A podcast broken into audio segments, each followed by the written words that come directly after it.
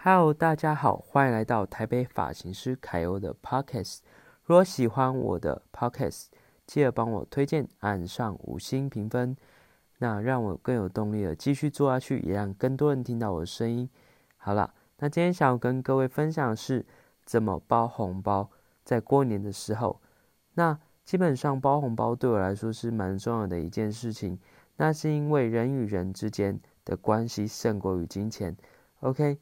那包的红包的数量不用太多，以自己能力所及的范围。假设今天你没在工作，我相信别人也不会苛责你说怎么没包红包给我。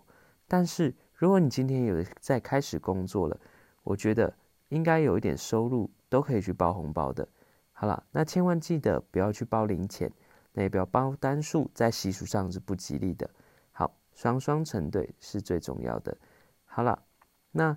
今天想要告诉各位的就是这些，那相信你们也会有准备包红包的，给你亲爱的爸爸或是妈妈或身边重要的朋友。好啦，那预祝各位新年快乐，然后祝各位在新年能有个好彩头。好啦，拜拜，下集见。